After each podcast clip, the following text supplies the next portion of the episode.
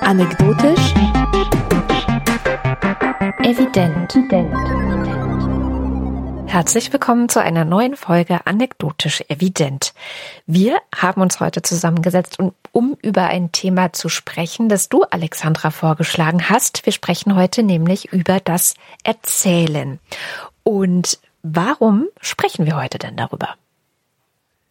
Weil ich meine ganze Lebensgeschichte die eine Erkenntnisgeschichte ist, anhand des Erzählens selbst erzählen könnte. Und um das jetzt so ein bisschen aufzuwickeln, fange ich vielleicht so an. Ich habe neulich vor paar Monaten auf einer Bildungsplattform einen Vortrag geschaut darüber, wie man ein gutes Memoir schreibt, also wie man eigentlich seine Lebensgeschichte auf eine Art und Weise aufschreibt, die packend für andere ist mhm. und nicht langweilt. Die Dozentin war eine Bestseller-Autorin, aber die war jetzt nicht so Bestseller, dass man sie kennen würde, sondern halt so eine kleinere Bestseller-Autorin die hat halt in mehreren Vorträgen erzählt, wie man überhaupt zu seiner Geschichte kommt. Und das fand ich ja schon mal interessant, dass die Geschichte des Lebens nicht einfach da ist und man muss sozusagen nur noch das Mikrofon hinhalten und die Geschichte labern, erzählen lassen, beziehungsweise die Ereignisse in seinem Leben einfach nur auflisten. Das ist ja noch keine Lebensgeschichte, sondern das ist ja auch eine Verknüpfungsleistung. Und vor allem ist es auch die Frage, was man auswählt. Und mhm. eine Lecture, eine ganze, hat sich nur damit befasst, wie man überhaupt die Geschichte in seiner Lebensgeschichte findet. Und sie schlägt Folgendes vor. Man beginnt einen Satz mit Ich war, Punkt, Punkt, Punkt und knüpft dann einen zweiten Satz an, der beginnt mit heute bin ich, Punkt, Punkt, Punkt. Mhm. Und alles, was dazwischen passiert ist, das sind zwei verschiedene Zustände. Alles, was dazwischen passiert ist und wie es passiert ist, beziehungsweise wie man denkt, dass es passiert ist, ist die Geschichte deines Lebens, die es wert ist, erzählt zu werden. Da ist automatisch ein Spannungsbogen drin und, und alles, was so eine Geschichte braucht. So, und warum erzähle ich das alles? Weil ich auch hier starten wollte, also ich habe ja das Ganze hier eingeleitet mit, ähm, mit der Geschichte meines Lebens, die ich anhand einer Erzählung erzählen kann. Ich war nämlich einmal ein Kind, das enorm überwältigt, eingeschüchtert war von der Realität. Besonders häufig fühlte ich mich auch ausgeschlossen hm. von, nennen wir es, Kultur, von, von der Kultur, von der Wirklichkeit. Und ich sehe mein ganzes Leben so als einen einzigen Versuch, da durchzudringen, durch diese Glasglocke durchzukommen oder irgendeine Tür zu finden zu der Wirklichkeit der anderen. Mhm. Und ich habe das oft versucht und manchmal ist es mir gelungen und es ist interessant, an welchen Stellen mir das vermeintlich gelungen ist, nämlich immer dann, wenn ich gedacht habe, oh, Moment mal, jetzt ist mein Leben wie im Film. Es fühlt sich gerade an, in diesem Auto zu sitzen, wie in einem Musikvideo. Oder so, wie wir hier zusammensitzen und essen. Das ist ja wie bei den Knorrzwillingen. Ach, herrlich. Mein Leben hat am Ende doch noch irgendwie was Sinnhaftes, eine Bedeutung bekommen. Und besonders, ähm, ich, ich weiß nicht, ob das mit, mit meinem Alterungsprozess zusammenhängt. Es wird mich sehr interessieren, ob das bei unseren Hörerinnen und Hörern vielleicht auch so empfunden wird. Aber für mich ist 40 tatsächlich so dieses Alter gewesen, wo auf einmal alles anders geworden ist und wo diese das, was ich als überwältigende Wirklichkeit wahrgenommen habe, plötzlich begann abzufallen wie eine Kruste oder wie so eine Schale oder sowas, was, was sich ständig über die Sachen gelegt hat. Ich gebe dir ein Beispiel und, und äh, damit soll das auch Ende meiner Einleitung ähm, sein. Ich war früher als äh, Deutsch-LK ähm, äh, Schülerin total beeindruckt von Goethe, von Weimar, von dieser ganzen Sturm und Drang, Romantik, Klassik. Und ich habe die ganze Zeit versucht, das zu leben oder da halt, wie ich vorhin sagte, so eine Tür hineinzufinden. Ich wollte das verstehen, ich wollte das begreifen, ich wollte diesen Kult von Goethe nachvollziehen. Und das wurde mir auch ständig so nahegelegt von der Deutschlehrerin, die nach uns natürlich die obligatorische Reise nach Rom gemacht hat, auf den Spuren von Goethe. Ich hatte sogar ein Poster von seinem Haus in Weimar in meinem Zimmer hängen. Und jetzt vor ein paar Wochen war ich tatsächlich in Weimar. Ich war im Goethe-Haus. Ich bin durch Weimar spaziert und ich musste die ganze Zeit lachen. Die ganze Zeit musste ich lachen über die Büsten, die überall standen, diese riesigen Büsten und habe mir ja. vorgestellt, wie geil das wäre, wenn in der heutigen Zeit irgendwo eine Büste stehen würde von ich weiß nicht wem, von, von Fitzek oder so, von Sebastian mhm. Fitzek, weißt du, oder von, äh, wen verehren wir denn noch, äh, von Beyoncé oder so, eine Messing, in, in Messing gegossene Statue oder so.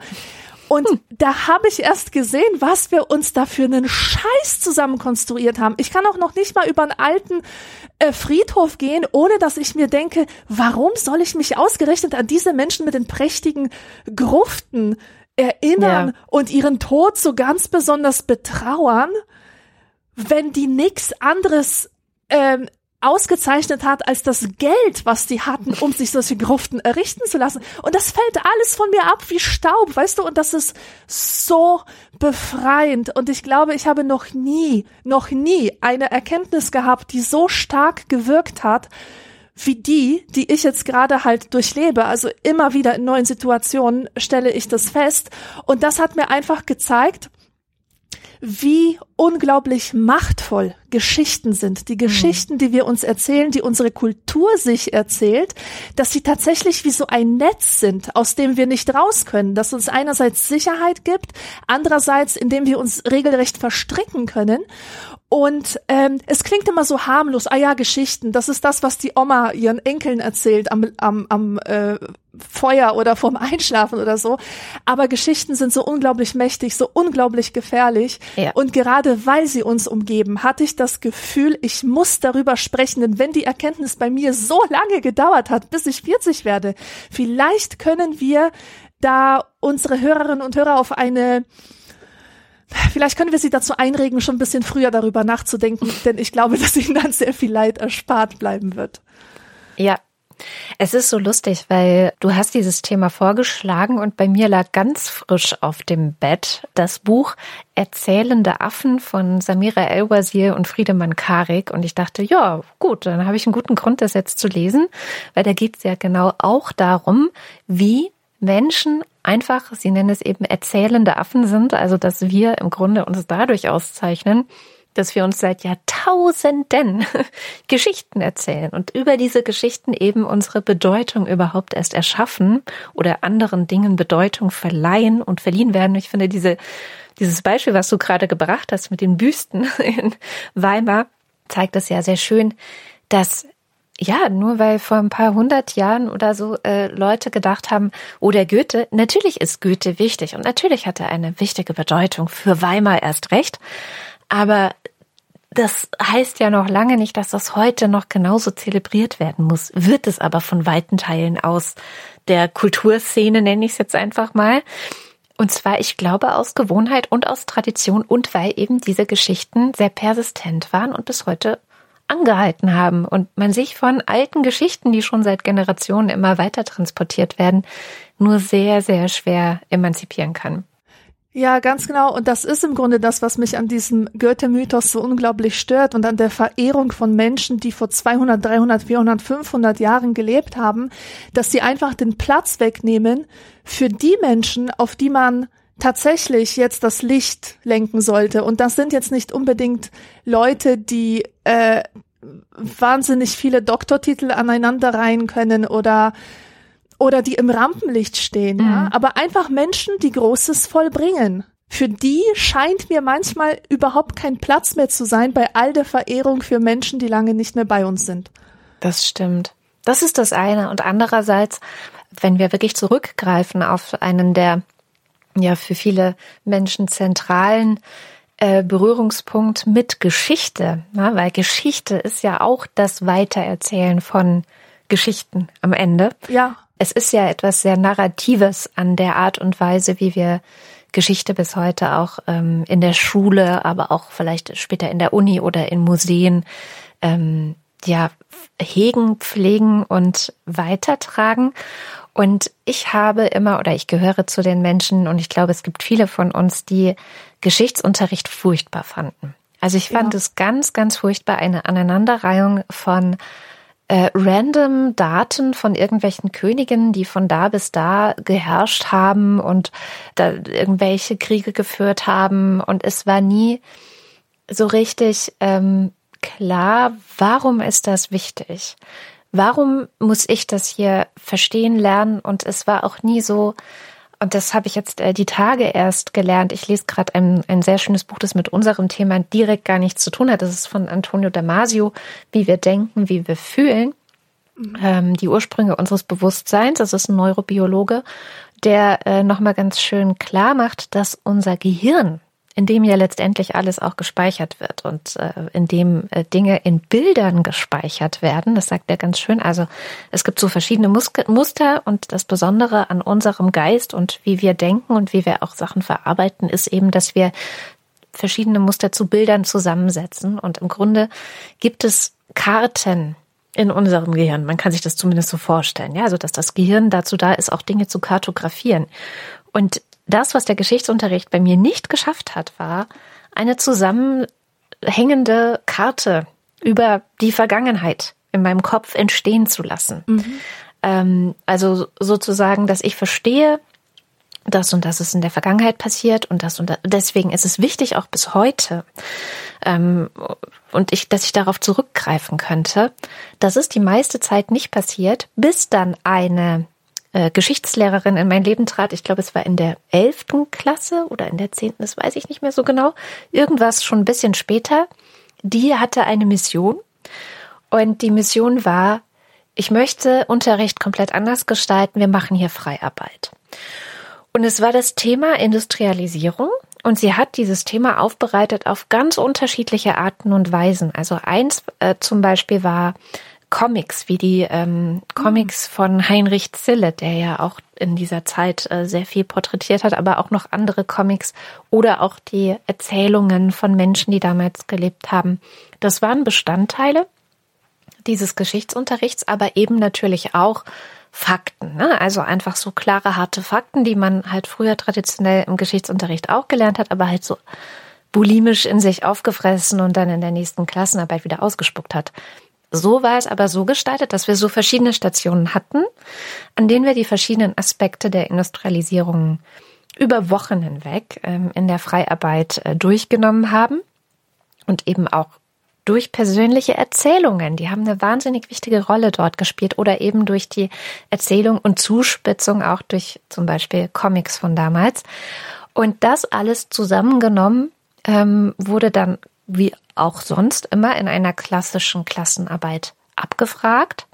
Und nicht nur war der Klassendurchschnitt plötzlich in einer Geschichtsklausur äh, bei 1, ich weiß es nicht mehr, 3 oder 2. Also es war irgendwas im, äh, im unteren Einserbereich, weil alle wahnsinnig gute Noten hatten, sondern es ist auch der einzige ähm, Part des Geschichtsunterrichts in der Schule, der bis heute in meinem Kopf kleben geblieben ist.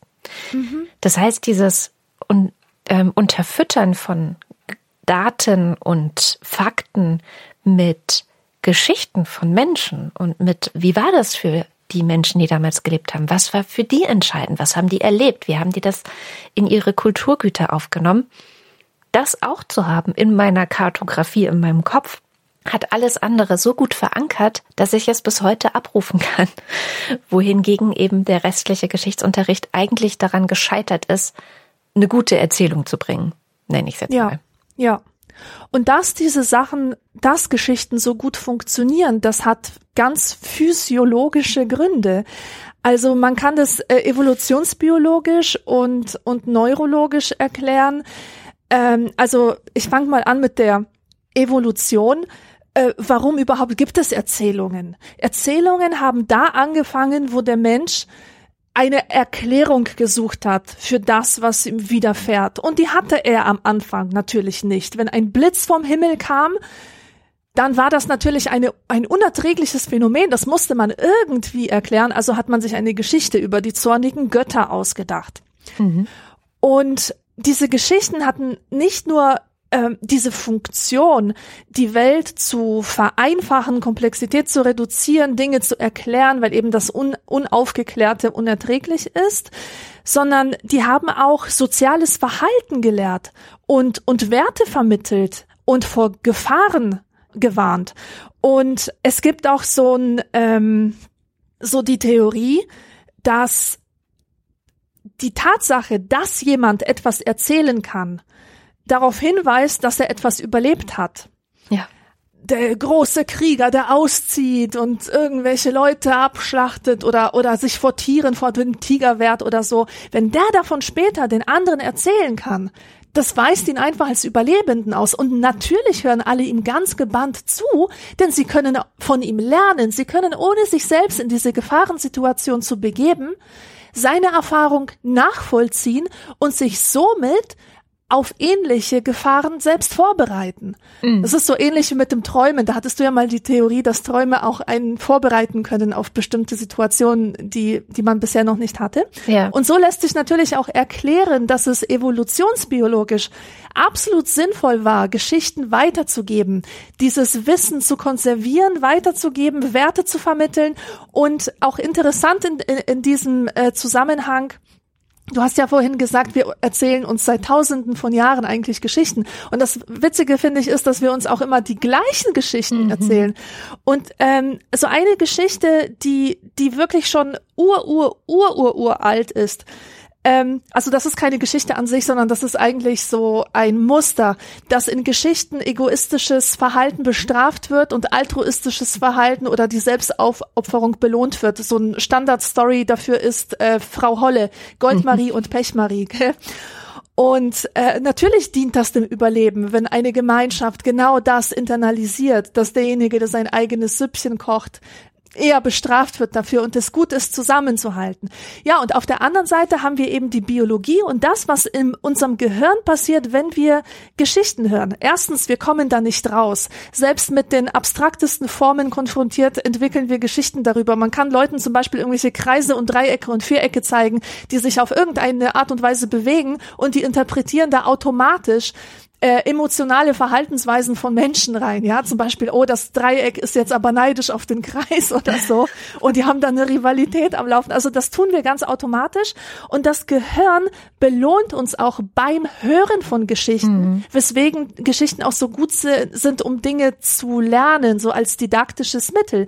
Und dabei ähm, kommen drei Glückshormone vor und das ist einmal Cortisol, ähm, Cortisol sorgt für Spannung. Also wenn wir zum Beispiel einen Thriller lesen, da sind wir total auf Gefahr und, und auf Aufregung getrimmt und ähm, also wir, wir spüren eine Angst. Und wenn diese Angst nicht real ist, dann wird sie als, kann sie auch als angenehm empfunden werden. Dann gibt es Dopamin, mhm. ähm, das ausgeschüttet wird, wenn wir nicht Vergnügen erleben, sondern Vergnügen erwarten. Also allein schon die Erwartung, dass jetzt was Tolles kommt, sorgt schon für die Dopaminausschüttung und nicht zuletzt das Oxytocin, das hatten wir auch hier mal in der in der Sendung, das ist dieses Kuschelhormon. Mhm. Also äh, immer wenn Menschen zusammenhalten und und wo es um Mitgefühl geht kommt das zum Tragen. Ja, und so ist es kein Wunder, dass, dass die Geschichten so erfolgreich sind, warum du dir das alles so gut merken konntest mit der Industrialisierung und warum äh, Storytelling-Formate der heiße Scheiß sind im Moment. Also es ist ja wirklich eine Millionenindustrie, hm. die, die daran Geld verdient im Moment. Und wir sind ja auch ein Storytelling-Format, wenn man schon. ehrlich ist. Weil das ist genau dieser anekdotische Aspekt, den wir reinbringen. Ähm, was, ja. was absolut gewollt ist. Wir wollen ja Wissenschaft irgendwie erlebbar machen durch die Anknüpfung an, an die eigene ähm, Geschichte. Ja, im Grunde ist ja die Anekdote der Köder zur trockenen Theorie. Ähm, und das funktioniert immer gut. Das habe ich auch schon relativ früh erfahren, als ich das erste Mal zu tun hatte mit einer, ähm, mit einer Literaturagentin, das hat nicht geklappt mit ihr und ich nenne jetzt auch keine Namen und das war mein erstes, meine erste Buchidee und da war ich noch sehr frisch. Ich glaube, ich war sogar noch in der Uni. Genau, ich war noch in der Uni. Ich war vor allem noch in diesem wissenschaftlichen äh, Denken und letztendlich dann auch Schreiben unterwegs und hatte so ein erstes Exposé geschrieben über, ich weiß nicht mehr, was genau das Thema war, aber es gab so, es war so ein bisschen in die Richtung, wie dann später mein erstes Buch geworden ist.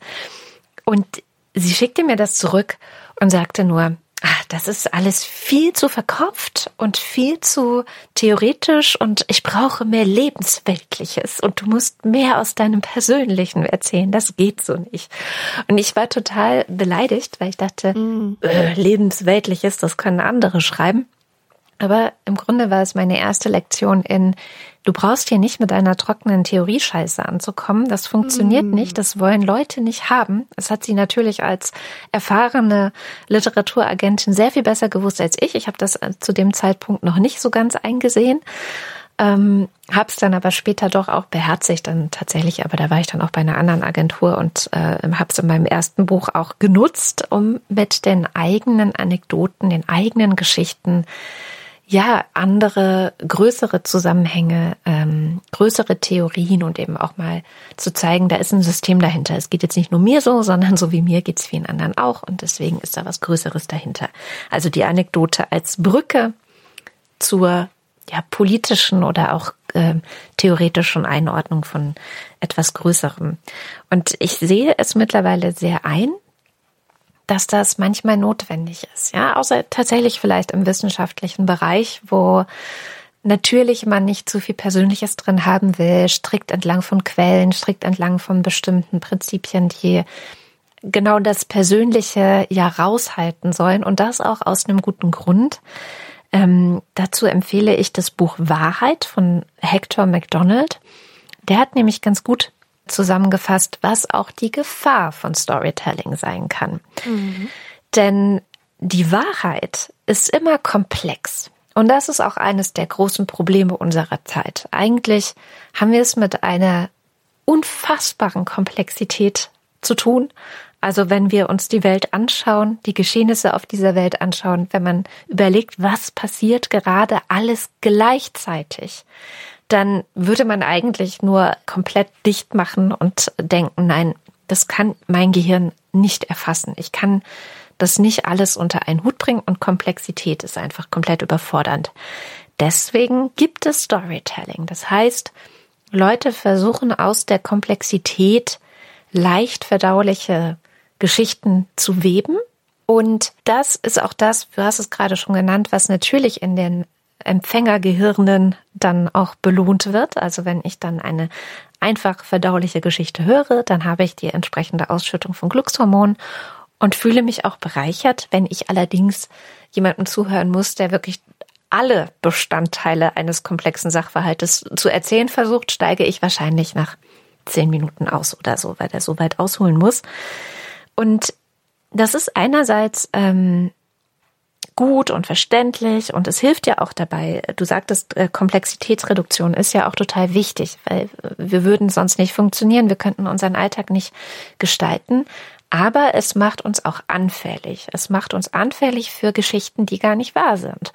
Es macht uns anfällig für Verkürzungen, für vielleicht auch schiefe Darstellungen. Und ähm, wenn man sich die letzten mittlerweile sechs Jahre anschaut, also ich finde, so 2016 hat es angefangen, wirklich auf großer globaler Ebene zu verfangen, dann äh, sind es ja gerade auch die Rechten oder ähm, teilweise kommt es aus, äh, aus Russland von sogenannten Putin-Trollen, die immer wieder versuchen, einfache Erklärungen für sehr, sehr komplexe Zusammenhänge zu verkaufen, ob das jetzt ist, die Geflüchteten sind schuld an was auch immer, oder ob das ist, ähm, es gäbe eine Corona-Diktatur und äh, was weiß ich. Also diese ganzen, das sind ja auch im Grunde Erzählungen, das sind auch Stories. Ne? Wer, wer profitiert denn von der Impfung, solche Fragen zu stellen und dann solche Geschichten zu knüpfen, dass es da ein Konglomerat aus Staat und Impfpharmafirma äh, gäbe und die profitieren alle ganz doll davon, dass sie uns irgendwie eine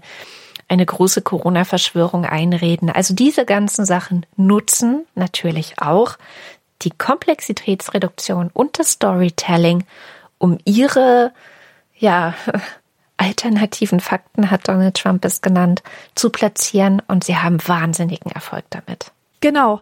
Und ich war so ein bisschen verzweifelt, als ich mich mit diesem Thema beschäftigt habe, weil ich mir gedacht habe, wenn wir alle so anfällig für Geschichten sind, wenn Ge Geschichten so gefährlich sind und wenn wir da aber gar nicht raus können, wenn wir also gar nicht anders können, als in Geschichten zu denken, was hilft uns denn dann, ähm, so eine gute kritische Haltung zu bewahren und selber zu unterscheiden oder zumindest zu differenzieren, welche Bestandteile der Geschichte tatsächlich nützlich sind und welche weg können oder welche zumindest zu hinterfragen sind. Und ich fand dafür total hilfreich, mich mal mit der Unterscheidung zwischen Narrativ, Erzählung und Geschichte, mich damit zu befassen. Mhm. Ähm, weil das gibt, das ermöglicht so einen komplexeren Blick einfach auf eine Geschichte. Ein ganz einfaches Beispiel. Also man denkt sich das am besten so als Schichten. Ähm, ganz unten sind die Narrative. Auf den Narrativen dra drauf liegen die Erzählungen und auf, aus den Erzählungen sprießen die Geschichten. Ein ganz einfaches Beispiel, die Geschichte von Adam und Eva. Die Geschichte kennen wir alle. Das sind zwei Menschen, die nackt in einem Garten wohnen und daraus verstoßen werden vom lieben Gott. Die Erzählung ist ein bisschen abstrakter. Es ist im Grunde eine Verführungsgeschichte. Ja? Es ist eine mhm. Geschichte darüber, wie eine Frau einen Mann dazu verführt, etwas Verbotenes zu tun. Das zugrunde liegende Narrativ hingegen ist, Frauen sind gefährlich. Ja. Weil das ist nämlich, und das finde ich total interessant. Also im, im Grunde kann man sagen, die Geschichten, die erzählen im Grunde etwas Konkretes, also was genau ist passiert. Die Erzählung bestimmt welche Mittel, mit welchen Mitteln diese Geschichte erzählt wird. Also welcher Masterplot ähm, steckt dahinter? Ist es eine Rachegeschichte? Ist es mhm. eine Underdog-Geschichte? Ist es eine Verführungsgeschichte oder eine ähm, Liebesgeschichte? Ja, das sind halt so Schablonen für äh, mit den mit mit Hilfe ähm, derer Geschichten erzählt werden. Und die Narrative, das sind die festen Überzeugungen, die dahinter stehen. Zum Beispiel alle blonden Mädchen sind gut und die Schwarzhaarigen sind bös. Also um mal bei dem Frau Holle Beispiel zu bleiben, weil das ist mm. nämlich das, was ich daraus mitgenommen habe. Oh. Diese Geschichte hat mich nicht nur gelehrt, dass es schlecht ist, nur an sich selbst zu denken und gut ist, den armen Broten zu helfen, überhaupt äh, hilfsbereit zu sein, sondern sie hat mich auch gelehrt, dass gute Mädchen blond sind und dass böse Mädchen dunkel sind. Ja. Und dieses Narrativ hat sich dann im Laufe meines Lebens immer wieder bestätigt.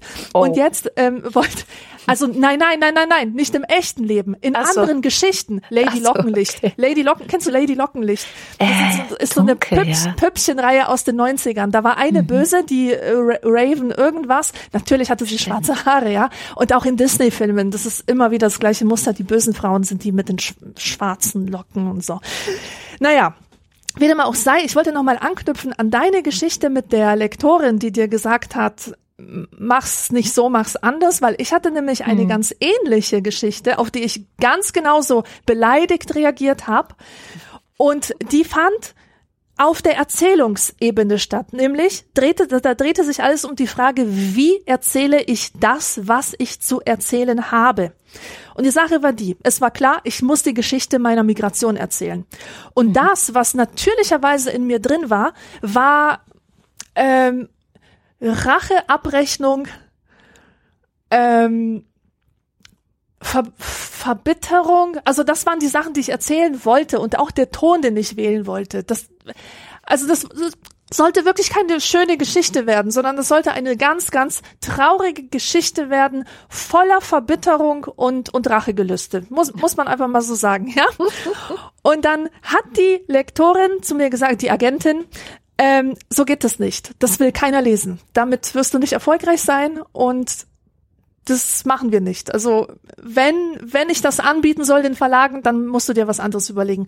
Und da fing ich eben an, darüber zu, äh, nachzudenken, ob es nicht möglich wäre, diese Geschichte auch anders zu erzählen, auf der Ebene der Erzählung eine humorvolle Erzählung daraus zu machen, die das Schlechte jetzt nicht verschweigt, aber das einfach durch eine Brille der Selbstironie mhm äh, und, und auch ein bisschen so eine liebevolle Brille präsentiert. Das habe ich dann versucht. Es hat funktioniert. Mhm. Und was ich gemerkt habe, Das ist super, denn es war zum Beispiel für mich psychologisch keine dysfunktionale Geschichte mehr, sondern ich habe selbst, mir selbst, meine Geschichte plötzlich auf eine ganz andere Art erzählen können, die ich dann auch annehmen konnte, so dass diese Geschichte heute nicht mehr eine traumatisierende Geschichte ist, sondern eine, die mich mit Erheiterung erfüllt über so viel Witzpotenzial. Und das Beste ist, dass sie auch noch die, die Kommunikation mit anderen ermöglicht, weil du weißt ja, wie Menschen darauf reagieren, mhm. wenn ihnen äh, Vorwürfe gemacht werden und irgendwelche Schuld zugesprochen wird, die machen einfach zu. Und so, wenn man einen humorvollen Blick auf alle Beteiligten hat und einfach auf die Messiness jeder zwischenmenschlichen Kommunikation, dann werden eben auch Gespräche möglich. Ich habe also tatsächlich erkannt, dass die Art und Weise, wie ich die Geschichte erzähle, nicht nur für mich besser ist, sondern auch ähm, als Art und Weise, ein Gespräch zu beginnen über diese Dinge, die mich damals mhm. so verletzt haben. Und ich erinnere mich zu gut an meine Lektüre von Nicht ohne meine Tochter. Da war ich zehn oder elf Jahre alt, wo ich das Buch gelesen habe. Ich war danach voller Hass auf den Islam und auf mhm. die Muslime und auf den Iran. Und mein Gott, ich war wirklich, also ich, ich hätte da einen Kinderkreuzzug mitmachen können. so, so geladen war ich mit negativen Gefühlen. Ja, ja, das ist aber auch eines der guten Beispiele dafür, warum wir heute so eine krasse Islamophobie haben in Deutschland, weil ja, es natürlich exakt.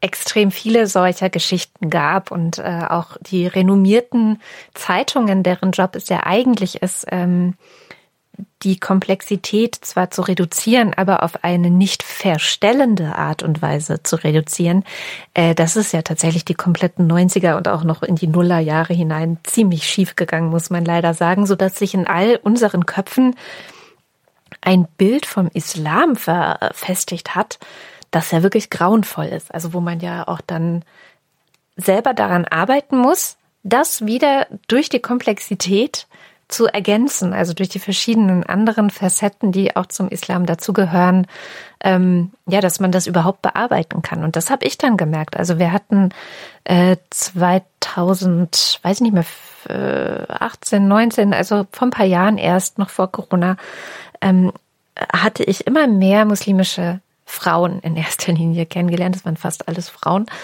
Ähm, die mein Bild, was ich auch davor eben nur durch äh, Geschichten, die äh, überall zu lesen oder zu hören waren, in meinem Kopf hatte vom Islam. Ich meine, ich war nicht nur dem Islam gegenüber sehr kritisch eingestellt. Ich war einfach, ich bin auch bis heute, ich bin Atheistin und ich fand einfach Religion generell irgendwie eine sehr, sehr schlechte Idee.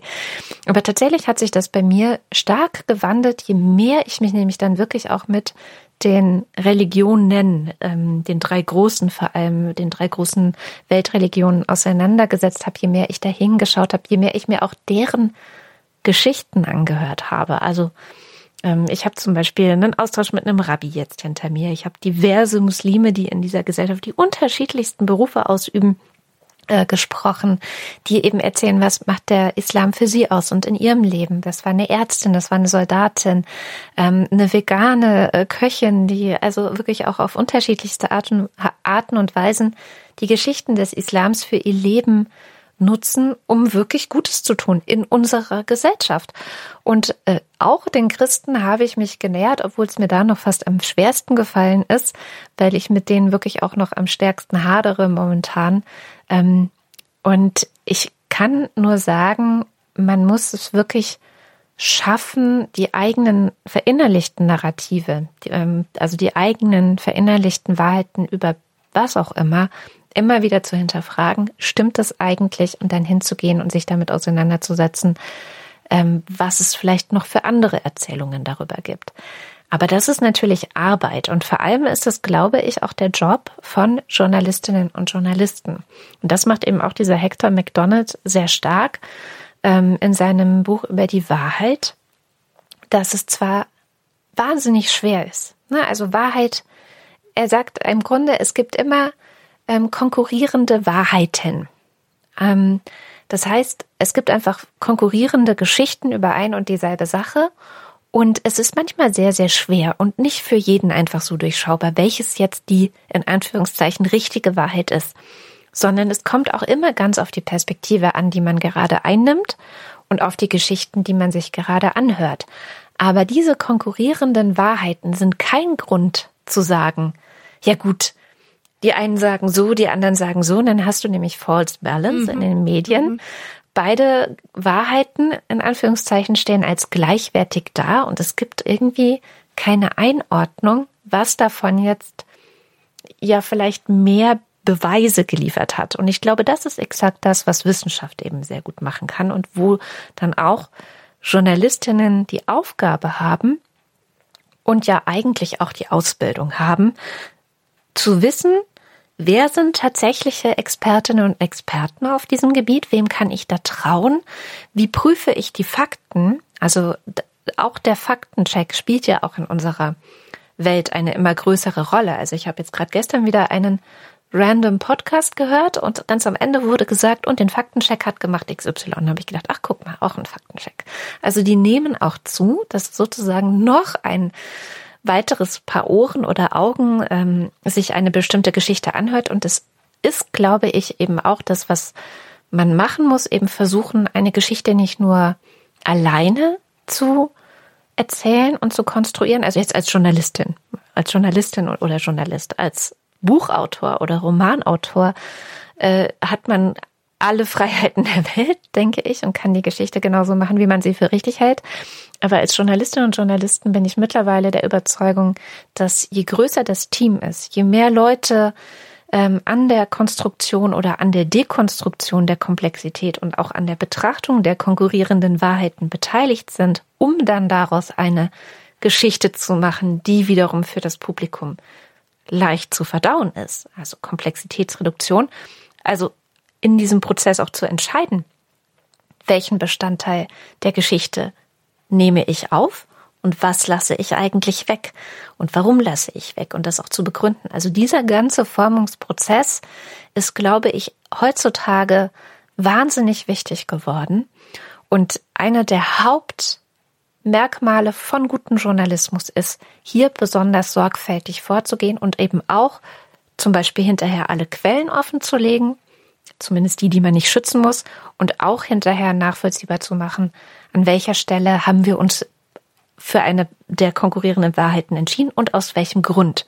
Und welche Sachen können wir vielleicht auch nicht beantworten. Also so ein bisschen ist es fast schon so, als würde Journalismus mehr in Richtung Wissenschaft gehen er muss aber trotzdem mit den ja, Formen des Erzählens weiterhin arbeiten, um nicht wie die Wissenschaft dann äh, diejenigen, die ich sag mal nicht mit den Gepflogenheiten der Wissenschaft äh, vertraut sind, abzuschrecken, weil es einfach zu trocken ist und man das eben nicht so freudig verdaut im Gehirn wie eine gute Geschichte. Ja, es ist halt nur wie gesagt, ich sag's nochmal, es ist verdammt schwierig. Also ich würde jetzt Klar. speziell an Bildredakteure plädieren und an Geschichtenschreiber beziehungsweise Filmemacher und, und, und Serienschreiber und so weiter. Ich fand es in dem Buch Erzählende Affen total schockierend, obwohl ich es schon wusste, aber trotzdem sowas schockiert mich immer, dass halt in den aller, allermeisten Fällen, wenn es irgendwie um Ausländer geht, um, um den mhm. Islam in Deutschland, immer dieses Foto genommen wird von der Muslima mit Kopftuch von hinten. Am besten noch auf Hintergrund des ähm, Brandenburger Tors oder so. ähm, das sind halt so Klischee, hafte Vorstellungen, die den ja. Lesern halt suggerieren sollen, hier geht's um das, was dich gerade aufrührt, nämlich die Fremden in unserem Land und so. Was dabei aber verschwiegen wird, ist, dass 70 Prozent aller Muslimas gar kein Kopftuch äh, tragen. Gar kein Kopftuch tragen. Oder immer wenn es um rechte Gewalt geht, nimmt man ein Foto von Springerstiefeln, obwohl niemand von der AfD Springerstiefel trägt im Bundestag, aber die Rechten da trotzdem sitzen und extreme Meinungen mhm. äh, vertreten. Und dann gibt es natürlich solche Narrative, da kann man sich gar nicht vorstellen, dass, ähm, dass die Wahrheit eine andere ist. Zum Beispiel Frauen, die einen Schwangerschaftsabbruch machen, bereuen ihre Entscheidung, am besten noch bis ans Ende ihres Lebens. Und zwar die allermeisten. Das ist die gängige Erzählung. Mhm. Die Fakten sehen komplett anders aus. Fakt ist nämlich, dass über, weit über 90 Prozent aller Frauen, die einen Schwangerschaftsabbruch gemacht haben, diese Entscheidung nicht bereuen. Aber davon erfahren wir ja nicht, weil die allermeisten Studien nämlich von der CDU und von irgendwelchen katholischen Werken in Auftrag gegeben werden. Natürlich kommen die zu ganz anderen Ergebnissen, aber die Presse und überhaupt der Journalismus an und für sich scheint auch sehr verhalten darin zu sein, Geschichten zu erzählen, die eben anders sind und mhm. eher der Wahrheit entsprechen. Und ich denke mir immer, vielleicht haben die einfach Angst, zu viel zu riskieren. Und das ist ja tatsächlich so, wenn man Geschichten erzählt, dann muss man darauf achten, dass diese Geschichten nicht allzu sehr abweichen von dem Bekannten und Vertrauten. Denn genauso funktionieren Geschichten. Die sind deswegen leicht verdaulich, weil sie auf bekannten Kategorien und Schubladisierungen beruhen. Das heißt, es muss ein Moment des Wiedererkennens sein. Deswegen ist Genre-Literatur so beliebt. Also äh, Rom-Com typische Romcom oder Krimi oder Thriller oder so, das ist immer das gleiche Strickmuster. Es ist schön für den Menschen angenehm, weil er immer wieder die Muster wiedererkennt. Und du kannst es nicht plötzlich mit irgendeinem total krassen Plot daherkommen, der eine super provokante These vertritt oder halt etwas, womit die Menschen nicht vertraut sind und dann darauf hoffen, dass es erfolgreich ist, weil solche unzugänglichen Werke, die bleiben dann im im schlimmsten Fall ungelesen oder ungesehen. Es ist dann einfach nicht mehr vermittelbar auch mhm. wenn es eigentlich gut wäre. Ja, und da sehe ich halt die Hauptschwierigkeit zu wissen, wie viel man Menschen zumuten kann. Zum Beispiel ähm, auch so eine Sache, die, die, die mich umtreibt, ist so diverses Casting.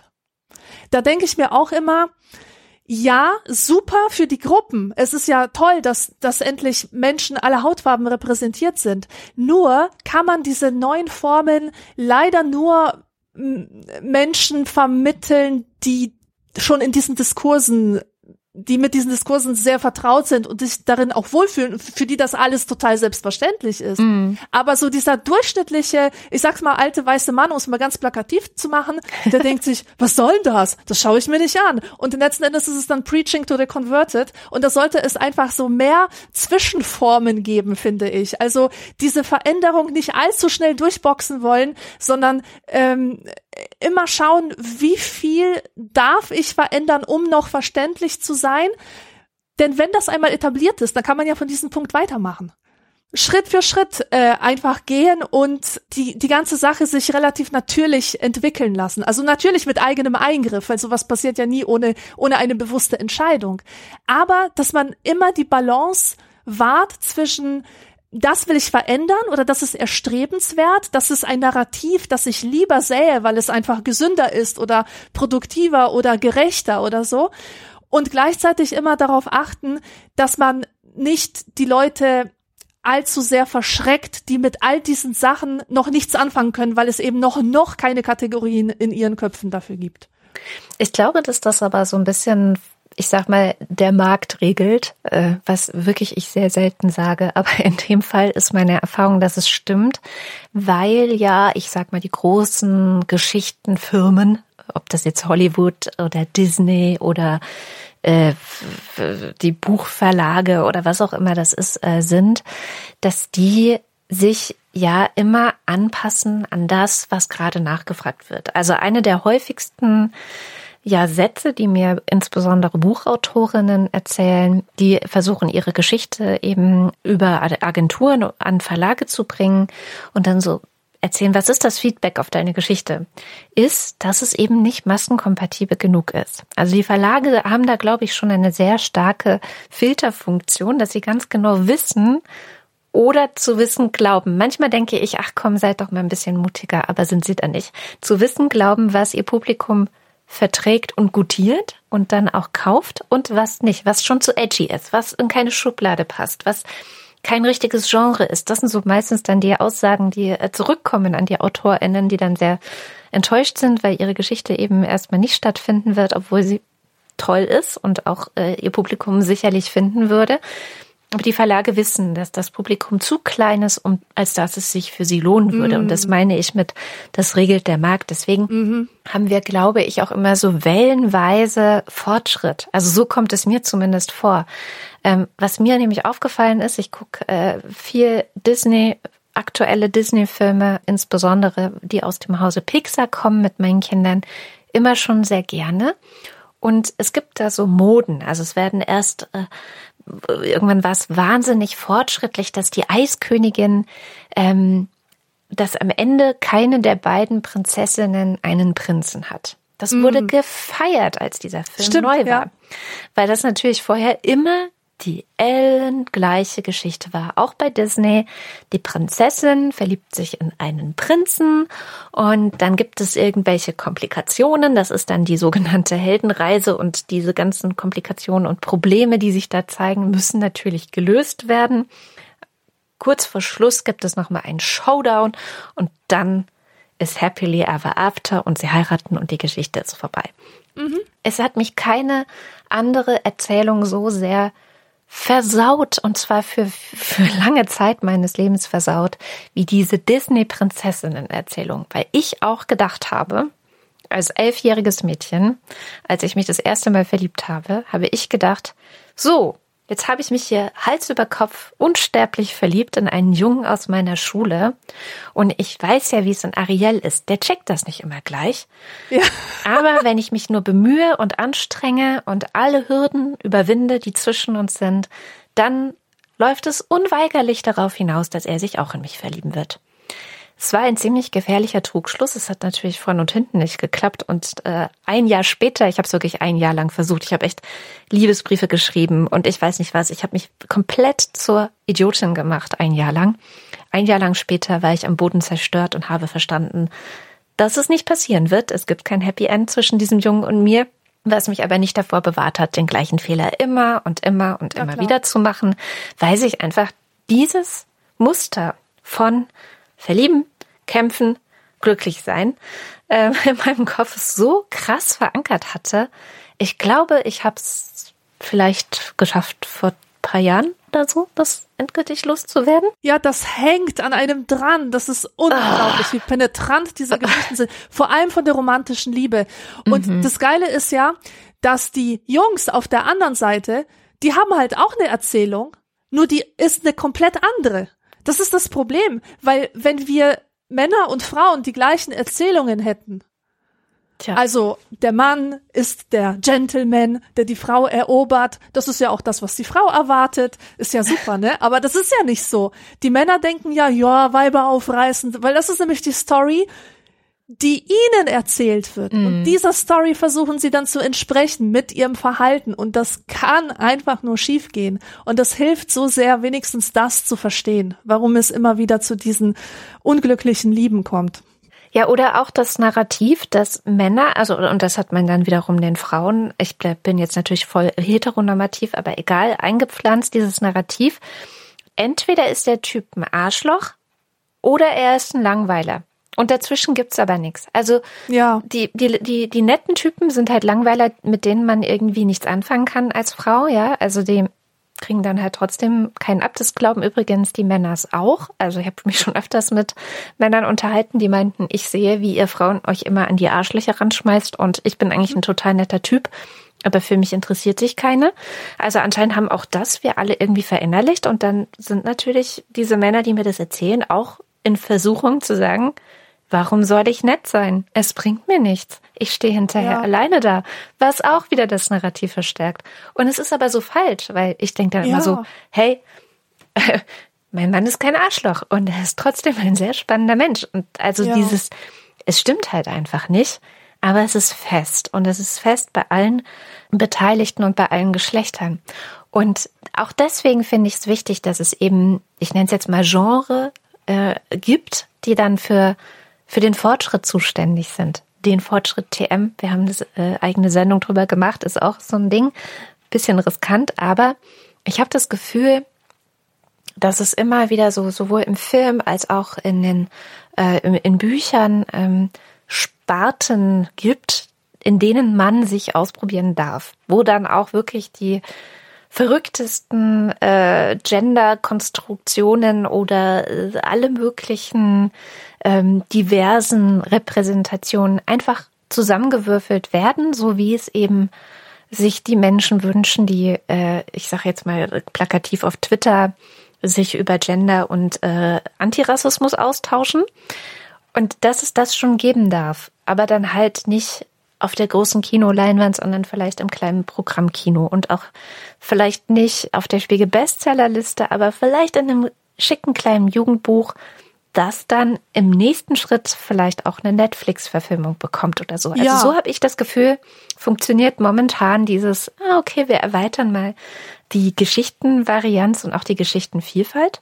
Und ich habe nämlich gerade ein wunderbares Buch in den Fingern gehabt, äh, ein Jugendbuch das heißt Loveless und der Untertitel ist Wann endlich beginnt meine Story? Es hat mich natürlich sofort mm. interessiert und handelt von einem Mädchen, das eben auch viel zu beeinflusst ist von den verschiedensten Stories über Liebe und Romantik und wie das alles funktioniert. Und sie ist irgendwie 18 und hat sich noch kein einziges Mal verliebt. Und es passt natürlich nicht zusammen und sie fühlt sich einfach total falsch. Aber es gibt ihre Geschichte so nicht. Die ist noch ja. nicht so erzählt worden. Und deswegen liebe ich dieses Buch sehr, weil es eines der ersten Bücher ist, die die Geschichte einer asexuellen Heldin erzählt. Mm, und auf voll. so eine wunderbare Art und Weise. Und es ist eben ein Jugendbuch, auch international schon mehrfach ausgezeichnet, jetzt vor kurzem äh, auf Deutsch, äh, in der deutschen Übersetzung erschienen.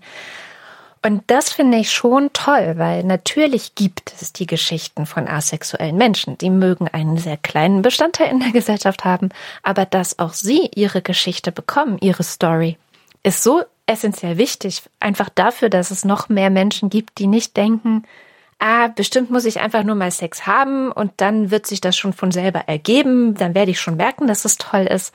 Weil nein, so funktioniert es vielleicht gar nicht immer. Vielleicht bist du nicht eine dieser Personen, die Sex automatisch toll finden, sondern im Gegenteil jemand, der damit nicht so viel zu tun haben möchte. Ja. Und wenn dann Menschen, die vorher noch nie damit konfrontiert waren, endlich mal ihre Geschichte erzählt bekommen und mhm. das irgendwo sehen, dann berichten sie ja wirklich von einer riesengroßen Erleichterung. Ja. Es wäre ihnen ein Amboss vom Herzen gefallen. Und ähm, das ist, finde ich ja auch interessant, dass der Mensch einfach so ein großes Bedürfnis danach hat, erzählt zu werden, ja. gesehen zu werden durch das Medium einer Erzählung. Ja, genau. Berührt mich total und es, es ist ja tatsächlich wahr. Deswegen finde ich auch, dass so viele mögliche Geschichten wie möglich erzählt werden sollten. Und mhm. ich habe mhm. jetzt auch eine Sorge, das habe ich auch überlegt, ob ich das vielleicht als Einleitung nehmen soll, weil das nämlich auch ein Grund war, warum ich mich mit diesem Thema befassen wollte, weil ich nämlich die Sorge habe, dass man äh, dieses Erzählen von alternativen Geschichten oder von ähm, äh, erzählen von Geschichten von Menschen, die es halt, die noch nicht erzählt wurden, dass das leicht verwechselt werden kann mit wir verändern einfach die ganze Wirklichkeit, dass es nur noch ein paar richtige Geschichten gibt auf der Welt. Mm, ja. Also das, das ist, das macht mich immer wieder total stutzig, dass das nicht nur den Leuten vorgeworfen wird, oftmals, sondern dass ich das tatsächlich auch sehe, dass man eine Geschichte konstruiert, die halt die andere Geschichte ist und dann tut es aber so gut, dass alle sagen können, oh, das war bei mir genauso, ja, genau so ist es, dass dann irgendwie die individuelle Geschichte verloren geht, mhm. beziehungsweise alle das, das Gefühl haben, sich der einen Geschichte ähm, auch anschließen zu müssen. Ähm, ich wollte das eigentlich im Nachschlag zur Ehrlichkeit machen, aber ich mache es jetzt. Wir haben einen Kommentar bekommen zu etwas, was ich in der Folge über Ehrlichkeit gesagt habe. Ich habe erzählt, es ist nicht meine Geschichte, dass ich mich jemals davon beleidigt gefühlt habe, wenn Leute mich nach meiner Herkunft gefragt ja. haben. Ja, ja. Ich verstehe, dass andere das zu so sehen, aber ich ist ist einfach nicht ist so. Und dann kommt, so. genau, ist einfach nicht so. Und ist bei Ijoma Mangold übrigens auch nicht so. So, wir sind zwei Exemplare, bei denen das halt nicht so ist. Und dann hat irgendjemand kommentiert, ach, ich frage mich, ob Alexandra und Ijoma Mangold die Theorie des Othering kennen. Weil äh, damit war impliziert, wenn die das kennen würden, dann würden die bestimmt eine andere Geschichte erzählen.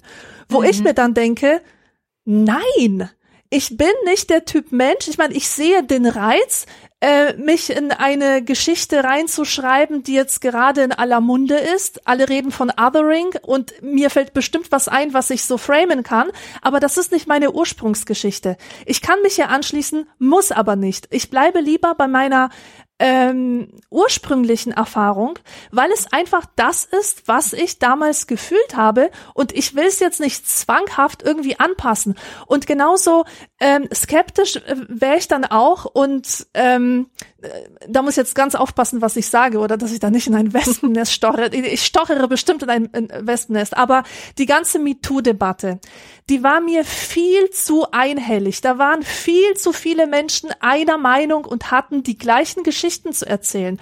Und ich wette, da waren auch Frauen dabei, die etwas Ähnliches erlebt haben, das aber, als diese Erfahrung stattfand, ganz anders erzählt hätten. Mhm. Und das weiß ich, weil ich einfach weiß, dass es das Narrativ gibt. Ähm, ja, ich, wobei ja, gerade bei dem Thema ist es wahnsinnig schwierig, ähm, weil ich selber zum Beispiel, also jetzt unabhängig von MeToo, die Erfahrung gemacht habe, dass ich eine bestimmte Erfahrung in meinem Leben erst durch das Lesen der Geschichte von einer anderen Frau, nämlich Emily Pine, die ein sehr tolles Buch geschrieben hat, äh, dessen Name mir nicht einfällt, aber ich werde es auf jeden Fall in den Shownotes verlinken. Emily Pine ist die Autorin, eine irische Autorin, die einfach so verschiedene äh, Geschichten aufgeschrieben hat und unter anderem auch eine über Vergewaltigung. Und ihr ging es, glaube ich, genauso, dass sie die Geschichte von einer anderen Frau gehört hat, die über Vergewaltigung gesprochen hat und da erst ihr wie Schuppen von den Augen gefallen ist. Ja, da erst begriffen hat, ja, ja, ja. Dass ja, ihr ja. genau das passiert ist. Und dass man das auch so nennen kann und dass das auch, ähm, dass sie selber das jahrelang eben auch zugedeckt hat als, ja, war eine blöde sexuelle Erfahrung, aber Mai passiert jedem oder irgendwie so. Und dann festzustellen, nein, nein, das war nicht einfach nur eine blöde sexuelle Erfahrung, sondern das war durchaus schon weit über der Grenze, nicht in Ordnung und gehört schon in den Bereich Vergewaltigung. Und das ging mir tatsächlich auch schon genauso. Insofern ist das immer so ein bisschen ja, das ist schwierig. Ne? Das, das, ist das super schwierig. Ich, absolut. Hm. Das ist schwierig, weil klar, ich habe auch schon die Erfahrung gemacht, dass ich es hinterher begriffen habe, was hinter dem und dem gesteckt hat. Mhm. Natürlich, das kann man auch. Aber ich aus meiner heutigen Perspektive kann immer noch nicht in der Frage nach meiner Herkunft eine ja. böse Absicht erkennen. Es ist einfach so. Ich kann es einfach nicht ändern. Und vor allem denke ich mir, und das ist, worauf es mir wirklich ankommt. Menschen sind so unterschiedlich. Sie unterscheiden sich in der Generation, zu der sie gehören, also im Alter, ähm, Geschlecht, Erfahrungen, Herkunft, weltanschauliches Temperament. Ja, all diese Dinge beeinflussen, wie wir unsere Erfahrungen interpretieren, wie wir uns hm. entscheiden, sie zu interpretieren. Und ich finde das so unglaublich wichtig, dass immer eine ganze Bandbreite an verschiedenen Interpretationsmöglichkeiten existieren darf. Das ist das Einzige, worum es mir geht. Dass ich einfach gehört werde in meiner Wahrnehmung, wie ich als der Mensch, der ich bin, mit den Prägungen, die ich habe, wie ich diese Erfahrung interpretiert habe. Weil in diesem Sinne kann man nämlich auch von anderen lernen. Man kann sich zum Beispiel sagen, oh, du hast die gleiche traumatische Erfahrung gemacht wie ich, zum mhm. Beispiel Flucht oder so, aber du hast es ja komplett anders interpretiert interpretiert und hast dir das so zurechtgelegt, dass es für dich psychisch weniger belastend ist. Keine Ahnung, ob mir das gelingt, aber vielleicht kann ich ja von dir lernen, ja? Also so könnte ein Gespräch aussehen. Ja, klar. Z zwischen verschiedenen Geschichten. Und das ist mir einfach ein ganz großes Anliegen, dass ich möchte dafür einstehen, dass es verschiedene Geschichten geben darf und verschiedene Interpretationsmöglichkeiten. Man kann sich von den schlimmsten Dingen, die einem widerfahren äh, sind, darf man sich auch distanzieren und eine ganz andere Geschichte erzählen. Ich glaube auch, es ist ein ähm, hier dieser Fall von äh, konkurrierende Wahrheiten, wie Hector McDonald es so schön mhm. gesagt hat. Ähm, und es gibt dann eben ganz oft nicht die eine richtige, sondern es kommt auf die Perspektive an. Und du zum Beispiel bist ja jemand, die sehr gerne über ihre Herkunft aus Polen erzählt. Also ich meine, jede zweite Anekdote gefühlt in unserem Podcast ist eine Polen-Anekdote, weil du dich gerne erinnerst oder da auch einfach viel viel Lebhaftigkeit rausziehst und das für dich einfach, glaube ich, auch etwas ist, was Leute ja auch an dir interessiert, diese Geschichte. Ich meine, du hast ja nun, nun mal auch ein Buch darüber geschrieben und gleichzeitig glaube ich, dass es eben eine ganz andere Erfahrung ist für Leute, die in Deutschland geboren sind, immer schon in Deutschland leben. Absolut. Und die auch eine andere Hautfarbe haben. Genau. Und die dann gefragt werden, wo sie herkommen und nur sagen können, weiß ich nicht, aus Esslingen oder Bochum oder so. und dann nochmal nachgefragt wird, nee, nee, aber wo kommst du denn wirklich her? Und ich glaube, diese ja. kleine äh, Nachfrage ist dann manchmal schon das, was den Unterschied macht und eben auch, dass sie gar keine, nicht wie du, aus dem Vollen schöpfen können von einer total interessanten Migrationsgeschichte, sondern halt in Essen oder Bochum geboren sind und das war's. Und da findet dann genau dieses Othering ja statt. Das ist ja bei dir gar nicht so. Also, Im Gegenteil. Ich habe es auch immer so äh, empfunden, dass ich es als total ähm, wohltuend empfunden habe, wenn jemand nach meiner DDR-Geschichte gefragt hat. Ja, so. ja, ja, genau, wohltuend, genau. ja, so Dass ist jemand es. dafür ah, interessiert. Da sich genau. Ja. Warum ich anders bin, warum ich die Welt anders wahrnehme, das ist natürlich eine ganz andere Position, ja. Mhm. Ich fühle mich auch immer so ein bisschen angegriffen von denen, die diese Frage verbieten wollen, weil ich mir denke, ey Leute, das ist das Einzige, wo ich ein bisschen Aufmerksamkeit mal bekommen habe. Und ich will auch nicht, dass meine Herkunft oder dass, dass das Fremdsein an sich ja. so als schlecht immer dargestellt wird. Man darf auch fremd sein. Man darf auch die Erfahrung des Fremdseins machen. Und vieles aus der Kultur ist ja auch irgendwie so eine Auseinandersetzung oder viel Kultur entsteht dadurch, dass der Mensch sich auseinandersetzen muss mit den Bewertungen, die ihm entgegengeschleudert werden. Mhm. Ich musste letztens so lachen, als mir eine Freundin erzählt hat, ähm, was, was sie ja immer wieder fährt, die ist mit einem Mann verheiratet, der einen italienisch klingenden Namen hat. Mhm aber der Name klingt nur deswegen italienisch, weil es ein rumänischer Name ist und da ist ein Sonderbuchstabe drin, den lässt man im Deutschen weg und so kommt dieser italienische Klang zustande. Mhm. Und immer wenn sie ihren Namen sagt, ist dann die Reaktion, ah, ihr Mann ist Italiener. Und dann sagt sie, nein, mein Mann ist Rumäne. Oh, die Enttäuschung. Immer so, ah, Oh, ich muss jedes Mal so lachen, wenn ich an diese Geschichte denke. Ich meine, das ist natürlich furchtbar, ja, weil da mhm. wirklich äh, so zum Ausdruck kommt, was für eine Story von Italien wir im Kopf haben und welche mhm. Story von Rumänien, oh die halt so von von Himmelshöhen gleich in die schlimmste Hölle stürzen lässt. Gleichzeitig ist das aber auch so eine so eine interessante Erfahrung, dass man, dass man anhand davon tatsächlich sehen kann, wie verschiedene Herkunften verschiedenartig bewertet werden. Mhm. Und man will das ja dann auch bewältigen. Und ich finde, diese Bewältigung von Ungerechtigkeit, von Ungleichgewicht, das bringt einfach so viel Kultur zustande. Ja. Literatur, stimmt. Musik, Theater, und das sind wieder diese Dinge, die uns lebendig machen. Und da plädiere ich also auch für ein bisschen mehr Ambiguitätstoleranz, ja, dass man sich denkt, okay, die Sachen sind scheiße, aber wenigstens kann man etwas daraus machen, was der Menschheit hilft, mit ihren zukünftigen Konflikten umzugehen die, mhm. die ja nicht verschwinden werden, ja, die werden ja immer da sein, die werden ja immer Teil des, des menschlichen Lebens sein. Ich weiß nicht, kennst du das auch aus deiner Kindheit noch, dass du das Gefühl hattest, dass die westlichen Geschichten, also Kindergeschichten, also oder Geschichten, die man Kindern erzählt, so komplett anders funktionieren als ich sag mal jetzt osteuropäische oder sowjetische Geschichten. Ich hatte nämlich zum Beispiel irgendwann so ein krasses Fable für Geschichten, die ich aus meiner DDR-Kindheit noch so aus dem Kindergarten und äh, so weiter kannte. Eins der Beispiele mhm. ist zum Beispiel der Traumzauberbaum oder so. Da sind ja so ganz viele kleine Geschichten oh, so drin. So schön, so schön. Ja. Und aber auch ein paar andere. Also der Kinderbuchverlag der DDR, den gibt's ja tatsächlich irgendwie jetzt wieder. Der heißt auch wieder der Kinderbuchverlag. Und der legt diese ganzen Geschichten von der Schwalben-Christine oder bei der Feuerwehr wird der Kaffee kalt oder wie gibt's denn da noch? Ähm, also da gibt's so ganz viele solche Geschichten und ich mochte die total gerne. Ich habe die wirklich mehr geliebt, natürlich, weil sie sich in meiner frühesten Kindheit schon in mein Leben reinge gebrannt haben, in mein Gehirn reingepresst waren die ersten Geschichten, halt, die ich gehört habe. Und ich hatte immer das Gefühl, dass sie ganz anders funktionieren irgendwie. Also, dass sie nicht so diese klassische äh, Heldenreise sind, dass es gibt eine Person und die steht am Anfang und dann passieren ganz viele Dinge dieser Person und am Ende ist sie irgendwie am Ziel angelangt oder so, sondern dass es ganz oft so ein Kollektiv gibt, was, ne, dieser mhm. Kollektivgedanke war ja sehr stark in der äh, Sowjetunion ähm, also viele Menschen spielen eine Rolle, die auch gemeinsam was schaffen.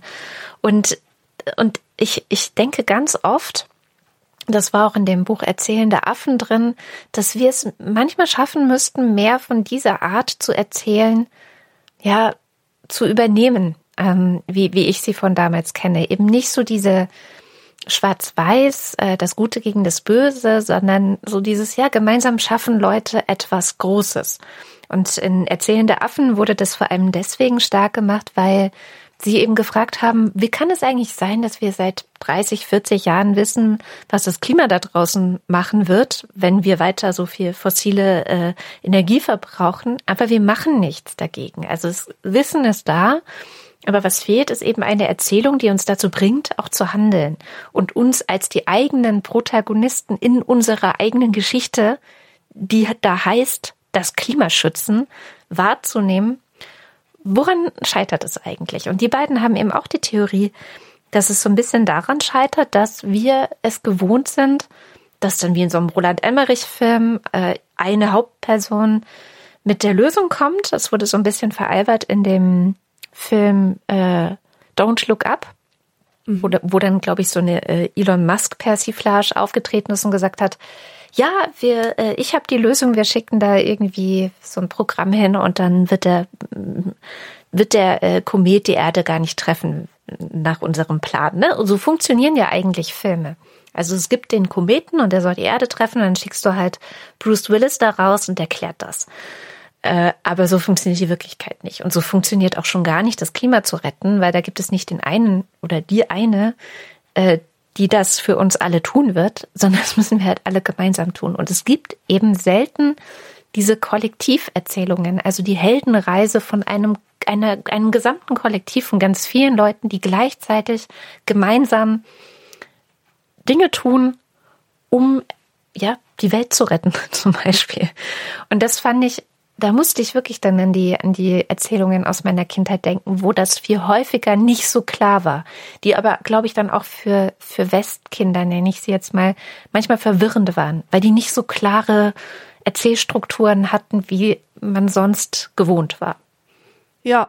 Ja, ich meine, die Heldenreise ist ja eigentlich auch total so ein neoliberales Modell. Ja. Gell, muss man ja sagen. Also es ist wirklich extrem westlich davon auszugehen, dass das halt ein Held, du hast immer einen Helden und es wird auch dazu angehalten, dich mit diesem einen Helden zu identifizieren, der eigentlich gegen die Gruppe, oft gegen eine Gruppe, mhm. auszieht, um seinen persönlichen, äh, seinen persönlichen Quest halt zu erfüllen und das Schwert zu ergreifen und die Prinzessin zu retten und keine Ahnung was. Und es geht halt alles immer so schön auf und es ist eigentlich eine sehr unterkomplexe Art zu erzählen, obwohl ja. wirklich jeder zweite Hollywood-Film genau auf diesem Prinzip beruht. Voll, ich ja. empfehle sehr, sich damit mal auseinanderzusetzen. Ich habe ja sogar ein Buch liegen. Das ist, das war meine absolute Bibel, als ich angefangen habe zu schreiben, weil es mir wirklich ähm, äh, geholfen hat, so ein bisschen Struktur in meinen Erzählfluss zu bringen. Das ist von Christopher Vogler. The Writer's Journey heißt das. Mhm. Ähm, und da geht es in zwölf Kapiteln oder mehr sogar um die ganzen, ähm, also um den Aufbau der Heldenreise, um die einzelnen Etappen, weil der zieht ja immer aus in die mhm. fremde Welt und vorher trifft er noch einen Mentor und dann zweifelt er kurz an sich und so weiter und das ist halt immer das, das Gleiche und in diesem Buch wird auch anhand von ein paar Kultfilmen genau diese Struktur sichtbar gemacht.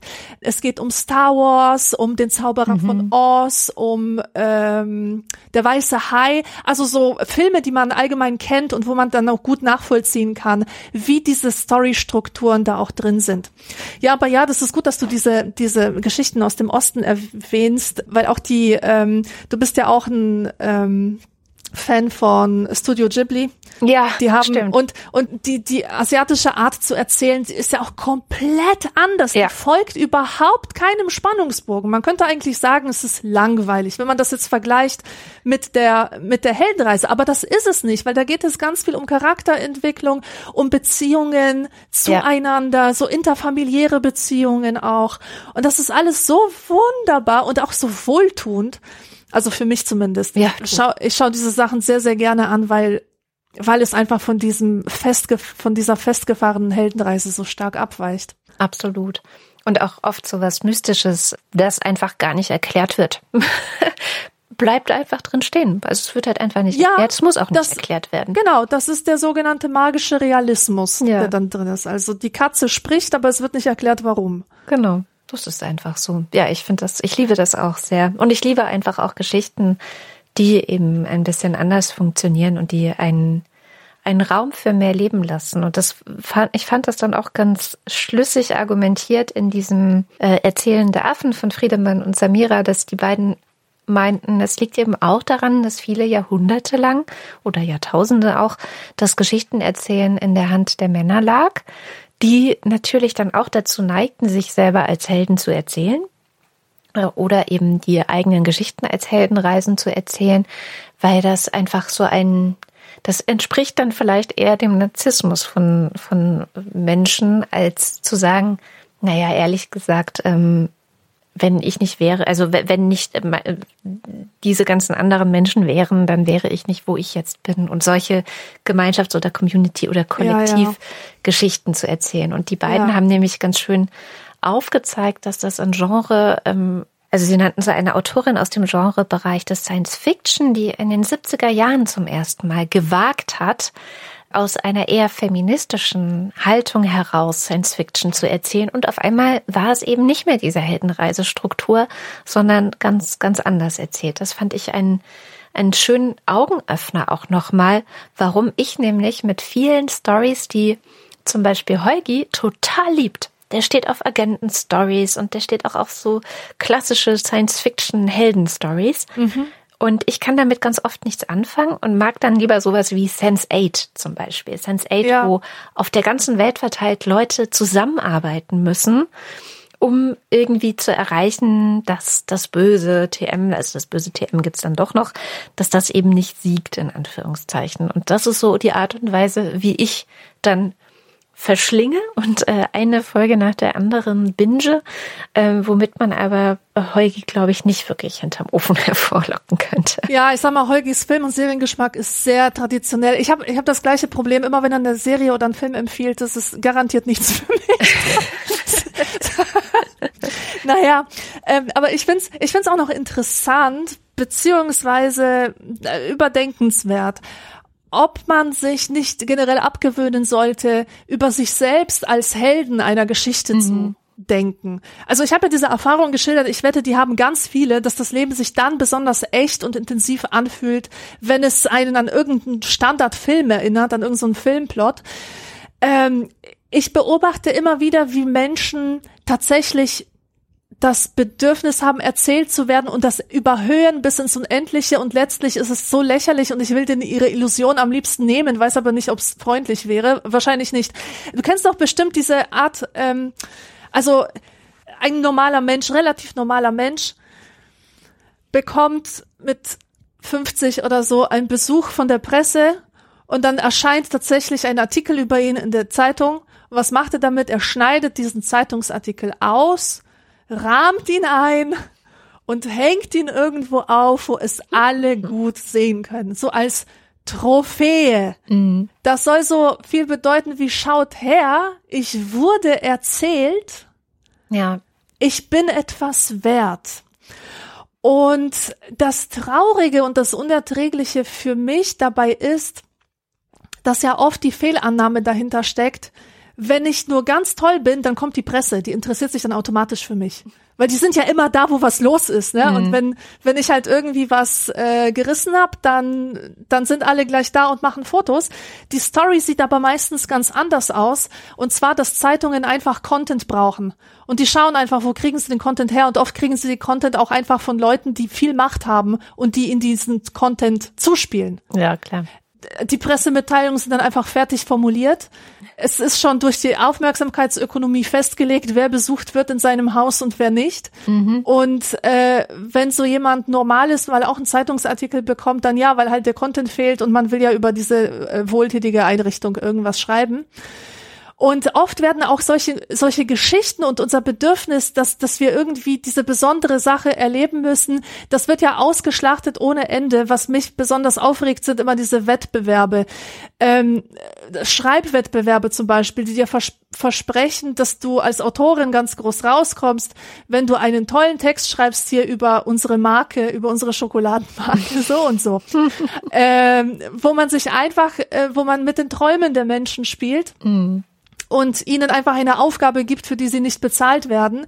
Und ich sehe das auch in der Buchbranche ganz häufig, dass da Buchhändler gebeten werden, ein Buch zu rezensieren und das wird dann während irgendeiner Bücherschau wird das dann präsentiert. Im Grunde ist das auch nur äh, Geld sparen für redaktionelle Beiträge, damit die Buchhändler sich ein bisschen wichtig fühlen können. Ja. Das finde ich immer so furchtbar traurig und denke mir, mein Gott, ey, die, die, dieses ständige Ausnutzen und Ausbeuten, wenn die Leute auf ihr ihre komischen Geschichten verzichten könnten, wie ich, ich muss irgendwie es zu etwas bringen, ich muss sichtbar sein, ich muss erzählt werden, ich muss an prominenter Stelle stehen, muss mein Name stehen, dann, dann wäre es ein, dann wäre die Welt eine viel bessere.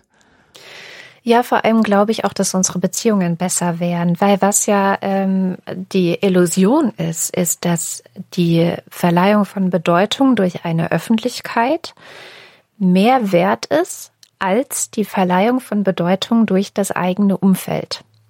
Und ich ja, glaube, das genau. ist das, genau. was du meinst mit der großen Erkenntnis, die man dann so über die Jahre, vielleicht mit 40 oder vielleicht auch schon ein bisschen früher oder ein bisschen später hat, dass das eigene Umfeld und die eigenen Beziehungen und Freundschaften und ähm, ja auch Begegnungen, die man hat in seinem Alltag, bei seiner Arbeit, bei seiner ehrenamtlichen Arbeit, dass die das Eigentliche sind, was im Leben wertvolle Bedeutung ähm, der eigenen Person erzeugen kann. Und ja, genau. Diese Erfahrung, weiß ich nicht, die, die würde man immer so gerne mit allen teilen, ähm, aber die ist dann irgendwann wertvoller als jetzt zum Beispiel äh, bei mir ja auch, ähm, keine Ahnung, im Fernsehen oder sonst irgendwo zu sein. Ich mag Fernsehen sowieso nicht, aber das ist ein anderes Thema. Ähm, und, und, und im Zweifel würde ich, aber das ist eben auch dann jahrelange Erfahrung und das war auch nicht immer so. Ich wollte eben auch natürlich Buchautorin werden und das schon mit acht. Und natürlich war das die Illusion, dass dann ein gewisser Ruhm in Anführungszeichen mit einhergeht und alle, die mich gemobbt haben, werden staunen. So. Ja, also das ja, ist ja die ja, genau. total simple Logik, die dann im Kopf vorgeht. Und das ist die Vorstellung, dass man dann Anerkennung und Bedeutung von denen bekommt, die einen einfach nicht anerkennen wollten und die einen, die gemein zu einem waren. Und diese Leute von damals, die den, das erste Mal den Wunsch in mir ausgelöst haben, weiß ich nicht, Autorin oder Journalistin zu werden, sind mir heute so egal. Und die spielen gar keine Rolle mehr in meinem Leben.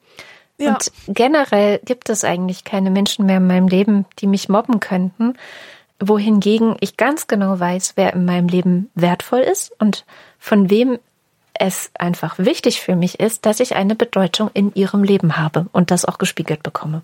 Ja, und stell dir vor, du würdest an dieser Geschichte immer noch hängen. Boah. müsstest du immer noch drauf schielen, was irgendeine dumme Annalena aus der 8b, wo die sich gerade rumtreibt und ob sie auch ja mitbekommt, was du gerade machst. Ey, wie anstrengend wäre furchtbar. das? Ja, das wäre furchtbar anstrengend.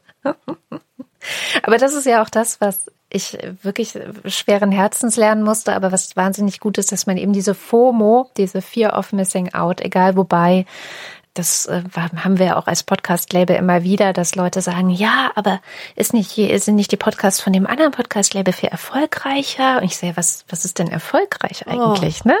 Für dich. Ne, die sind vielleicht präsenter oder erreichen ein größeres Publikum, aber erfolgreich sind wir halt auch, weil wir können davon leben, wir machen gute Sachen, die uns mit, ähm, mit Freude erfüllen und wir sehen auch an dem Spiegel unserer Hörerinnen und Hörer, dass es Bedeutung hat. Und die reicht halt vollkommen aus für uns. So ist es. Und wir haben ein schönes Leben. Das ist so eigentlich alles, was es braucht. und wir brauchen keine Geschichte, wenn wir das dieses stimmt. Leben haben. Ja. Naja, wir haben halt ein, wir haben halt ganz viele Geschichten und das finde ich auch die, die, die wertvollen Geschichten sind. Also jede Freundschaft, die ich habe, hat eine Geschichte, die sich immer weiterentwickelt und halt tatsächlich keine Heldenreise ist, muss man auch mal sagen, sondern eher so ein Studio Ghibli-Film wo man halt schöne Momente miteinander erlebt und äh, äh, das ist es auch schon, ja. Ja. Haben wir zu Ende erzählt jetzt, ja, oder? oder? Wir sind leer. wir sind absolut leer. Also ich habe ja, ich habe noch jede Menge zu erzählen, aber dafür müsste ich so viele neue Fässer aufmachen. Ähm, das können wir hier nicht leisten. Das müssen wir leider in den Nachschlag verschieben. Dann machen wir das doch und machen hier den Sack zu und beenden hier die Heldenreise dieser Podcast-Folge. Und es wird ein Nachspiel geben, ein Teil zwei, in dem dann nochmal ein paar Dinge aufgeklärt werden, die jetzt nicht ähm, zur Sprache ja. kamen. Dann freuen wir uns, wenn ihr dann wieder einschaltet und äh, hoffen, ihr habt bis dahin eine gute Zeit. Bis dann. Tschüss.